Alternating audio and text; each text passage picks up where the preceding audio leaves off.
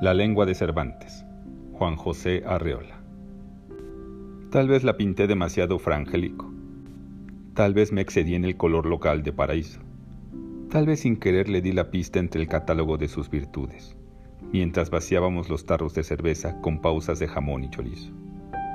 El caso es que mi amigo halló bruscamente la clave, la expresión castiza, dura y roma como un puñal manoseado por generaciones de taúres y rufianes, y me clavó sin más puta en el corazón sentimental, escamoteando la palabrota en un rojo revuelo de muleta la gran carcajada española que hizo estallar su cinturón de cuero ante el empuje monumental de una barriga de Sancho que yo no había advertido jamás.